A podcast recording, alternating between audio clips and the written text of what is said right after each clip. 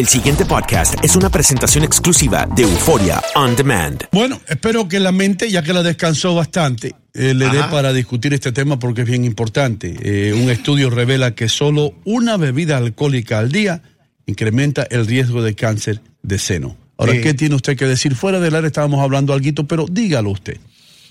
Mira, el cáncer eh, todavía sigue siendo un misterio para la ciencia médica. Claro, se trabaja con elementos que son considerados factores de riesgos. Dentro de los factores de riesgos está el alcohol. No solo en la mujer, también en el hombre. Solo que en la mujer una dosis más baja. ¿Cómo opera? Según el Departamento de Toxicología de los Estados Unidos, no se sabe exactamente. Sí se trabaja con estadística y hay un nivel más alto de cáncer mamario en mujeres que toman alcohol que mujeres que no toman. Por tanto, tú trabajas con estadística y dices, esto es un factor de riesgo asociado al cáncer de seno. Dentro de los tantos factores, porque si tú hablas, por ejemplo, de los factores de riesgo del cáncer mamario o cáncer de pecho, uno de los más importantes es la herencia, los antecedentes de esa mujer, si hay cáncer en su madre, su abuela, otros familiares, de- en la línea ascendente, es importante. Otro factor interesantísimo, la obesidad. Otro factor de riesgo, el sobrepeso. Pero sobre todo, fíjate, y, y te voy a destacar, no sé si quiere que me limite al alcohol, porque no hay mucho que decir. No, no. El Departamento de Toxicología de Estados Unidos, porque el alcohol se considera una sustancia tóxica a cierto nivel, y la Sociedad Americana del, del Cáncer, la American Cancer Society, tra- ¿te gustó ese inglés? Oye, Oh. en, en coordinación. parece Obama usted. Exacto. Sí. Han trabajado y han encontrado la alta incidencia de cáncer en mujeres que beben. Hasta ahí está bien. Sí. Ya no te voy a decir más. Ok. Es lo que hay. Está bien. Ahora, ¿qué factor sí es sumamente interesante? Ok. Environment, donde usted crece, donde usted vive. Importante, pero Sí. el más importante. Espérate un segundito. Eh, eh, ok, yo sé, por ejemplo, porque yo, acuérdate que yo hacía los desayunos para la American Cancer Society Ok, y todo eso. Ok, yo lo que sé es que si usted es una dama allá escuchando este programa y eh, tiene la suerte de detectar algo, eh, cuando Una está- masita. sí, cuando empieza el stage one, usted tiene un 85% de probabilidades de salir del problema. No así si usted lo deja avanzar. Eso sí lo sé. Muy interesante. Ese mensaje puede salvar vidas. Así mismo es. Porque ese es parte de la campaña de prevención y diagnóstico temprano o precoz del cáncer mamario. Pero mira, un factor es la fertilidad.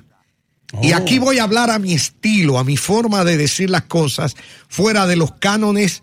Los de cánones. Anota cánones, Jaime. de, de las normas de los textos didácticos y la ciencia y la sociedad oncológica. Didáctico también, Lo- anótalo. Lo, voy a hacer a mi estilo para que se entienda. Sí. Una mujer que ve su regla temprano, su menstruación, mientras más corta edad ve su regla, más probabilidades de cáncer mamario tiene, estadísticamente. Mientras menos dure la regla. no, mientras más rápido No, mientras más llega, temprano le Ah. te desarrolle, ¿no? llega. Ah. Es decir, mientras más rápido se forma una mujer, es decir, le llaman menarquia, esa primera regla, la, la muchacha que lo ve a los 10 años tiene un nivel de un 10% más probable de sufrir cáncer mamario que aquella que ve la, la regla a los 13 Oh, wow. o a los 14. Interesante. Pero otro dato interesante que te voy a dar, Sí.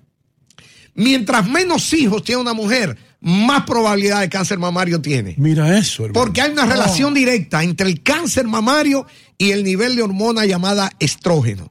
Entonces, mientras más tarde se le quita la regla a una mujer, más probabilidades tiene de cáncer. Mientras más tarde tiene los hijos, más probabilidades tiene de cáncer. Ahora te voy a decir estadísticamente cuál es la relación.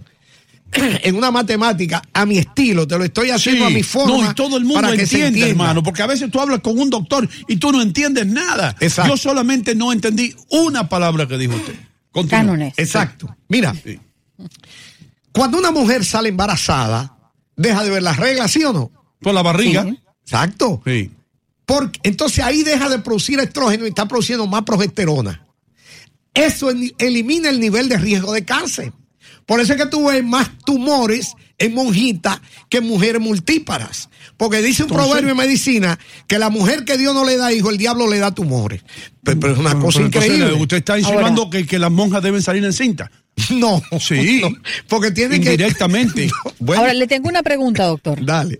Le voy a disparar esta pregunta, quizás es, es muy loca, pero, pero esto me vino a la mente. Las buenas, las locas. Cuando usted habla de, de hormonas y todo esto, Sí. eh, usted al menos a las mujeres debe, le recomienda tener mucho cuidado con las con la comida, con el alimento que tiene muchas hormonas. Claro. Por ejemplo, el pollo, a, a, no sé, eh, tratar de, de, de, evitar esas comidas. Pero no es cualquier hormona. Por ejemplo, el Ajá, pollo tú le puedes ejemplo. poner hormona de crecimiento, que Sí, es que somatotro- las tiene todas, ¿no? somatotropina, pero no tiene nada que ver con el estrógeno, que es otro tipo Mm. de hormona. Por ejemplo, una mujer que está usando terapia sustitutiva hormonal de esa, eh, eh, le llegó la menopausia. Pero eso le trae un cuadro clínico aparatoso, resequedad vaginal, eh, resequedad de la piel, falta de deseo, eso trastorno de temperamento. Entonces la mujer dice, bueno, mi médico me está dando una terapia sustitutiva hormonal.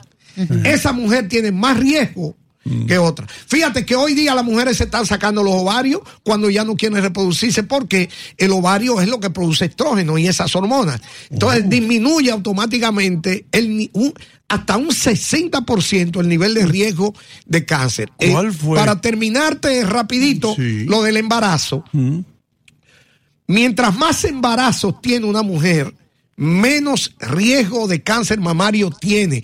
Porque es que una mujer que no sale embarazada, nunca se le quita la regla, es- no descansan esos ovarios, tira, tira, tira. Pero cuando una mujer hace así sale embarazada, pa, el ovario descansa Para y descansa. Claro, Angelina. Jolie nos hizo una operación Claro. porque la madre había muerto de Eh, algo. ¿eh? in- Se quitó los inteligente. senos, ¿no? No, no los No, no, senos. los ovarios. Los ovarios. Inteligentemente. Jaime Cervantes, nuestro ingeniero, tiene una pregunta. Jaime. Solamente una pregunta, que no siempre son tumores en el seno. Hay calcificaciones cancerígenas, que eso fue lo que le encontraron a mi esposa. Exacto, Mm. exacto. Ok. O sea, que no siempre la mujer se va, cuando, cuando, cuando se toca, se va a palpar y va a sentir algo ahí. Oh. Tiene que ir, mira, mi esposa está viva por, porque siempre, anualmente, ella se hacía su chequeo. Ajá. Y, y no se sentía nada. Absolutamente Sin nada. síntomas ninguno. Y ella fue y le detectaron Ella algo. fue, se fue a hacer su, su Ahí está. mamografía y tácata. Ahí está Exacto. Oigan, Bueno, oigan, bueno, oigan, muchachos, ya se dieron cuenta que nada más estamos hablando de puras mujer- de puras cosas de viejas y ni somos viejas nosotros. No, pero mira, mira. ¿Eh? Te, te voy a como si tuviéramos ovarios y como si tuviéramos. Mira, a mí no me llames vieja. Este, en no, tu no país estoy hablando de le puedo ti, estoy decir hablando vieja a cualquiera. A mí no, porque Niña, tengo 31 años de niñita, edad. Niñita bonita. Muchachita bella, sí. No, no, pero fíjate, el dato Sí. que da de es interesante. cuatro. Sí. En el hombre también se da cáncer mamario. Sí. Claro, Ah. porque hay hombres que tienen niveles muy altos de estrógeno. Examine hoy a Jaime a ver si No, tiene. no lo dude. Fíjate que después de cierta edad, que disminuye la producción de testosterona en el hombre, entonces los estrógenos suben Sí. y tú ves casi todos los viejos con, con, con- con una especie de, de ginecomastia, Sí. que es que los pechos grandes y tú le ves. Ginecomastia, y anota ahí. Parece que está en gimnasio y lo que tiene muchísima grasa. Hermano, ¿tú te imaginas que alguien llegue a- al, al estudio donde está Jaime Sí. y, te encuentre haciéndole tú un examen de, de los senos a Jaime? A ver si tiene principio de, eh, de algo. ¿Tú Sí. te imaginas eso? No, Te votan, te echan de aquí. Sí.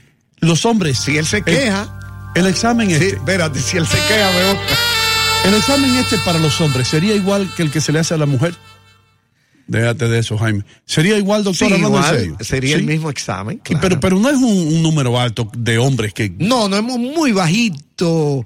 Eh, bueno, de cada medio millón de mujeres puede haber quizás 400 ¿Y hombres. cuáles serían los síntomas en un hombre? Bueno, dolor de pecho, a veces hay secreción de un líquido. Sí. Sí, O sea, correcto. sería La- sería aconsejable que los hombres también salieran en cinta para eliminar, ¿no? Sería, sería democrático. Sí. Sería democrático. God. Doctor, mm, volviendo a Angelina Jolie, ella habló de que se sometió a una cirugía para extirparse ambos senos. Oh, really? Ah, Sí. ¿le, le estiparon los senos también? Sí. Sí. Y esto fue Bueno. porque se enteró de que tenía un gen que le hacía extremadamente probable que se desarrollara cáncer de mama. Ah, no, no, pero ahí fue una locura entonces. Ajá. Porque Pero no- yo no había- pensé que eran los ovarios nada más. Mm, no, no, se, y se, se los sometió. Mira, Oh, hay que- hay que tener Gracias, cuidado. Andreina, por esa aclaración. Yo Mira. sabía que algo se había quitado. Te- mira, hay que tener cuidado con esto. Hay oncólogos cirujanos y hay oncólogos clínicos. El oncólogo clínico se resiste siempre a cortar porque es puramente clínico. Y hay muchos que le encanta andar cortando como carnicero. De que, ah, no, déjame hacerte, llevarte este cuadrante del pecho.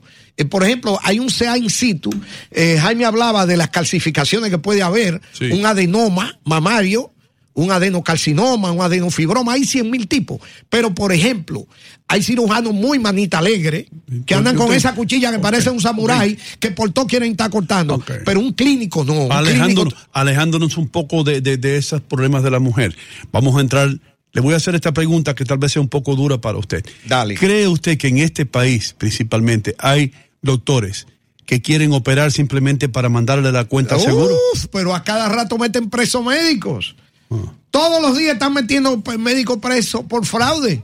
Mm. Porque quieren justificar. Entonces, ¿qué los se recomienda? ¿Qué se le recomienda a una mujer? Una segunda opinión y hasta una tercera opinión. Ah. Aquí hay médicos que están mandando a hacer procedimientos innecesarios a pacientes, incluyendo procedimientos exploratorios o diagnóstico de imágenes, para poder cobrar un poco más. Wow. Eso fue lo que Y- hicimos. Tuvimos a tres cirujanos y los tres. Tres cirujanos le dieron una opinión eso. a la esposa de Jaime Cervantes. Actuaron Después de, correctamente. de eso tomaron una ¿Diferentes decisión. o iguales? ¿Cómo fueron todos. Jaime? ¿Diferentes o iguales fueron los Diferentes doctores Sí, y pero- los tres llegaron a la misma conclusión. Hay que apuntar eso. Ah, ok. Perfecto. Este, Ahí, ahí eso es lo que debe Es hacer. correcto. Si, si, el, si, el, si el cáncer está in situ, es decir, localizado, pues tiene que llevarte el seno, ¿correcto? Para evitar que te haga una invasión a través de, de ganglios linfáticos y te haga ¿Usted metástasis. recomienda una reconstrucción? Sí, claro. Funciona muy bien esa prótesis, porque la mujer eh, necesita, pero tiene que ser también un buen cirujano plástico que sepa cómo insertar la prótesis, Sí. hacer el hueco, porque le van haciendo un hueco. Hermano, si, si- si nosotros nos vamos ahora mismo de este programa y ponemos música por el resto del programa, ya hicimos nuestra labor de hoy. ¿Sí? Tanta información en unos cuantos minutos. Por eso es que todo el mundo escucha Buenos Días América de costa a costa. El pasado podcast fue una presentación exclusiva de Euphoria On Demand. Para escuchar otros episodios de este y otros podcasts, visítanos en euphoriaondemand.com.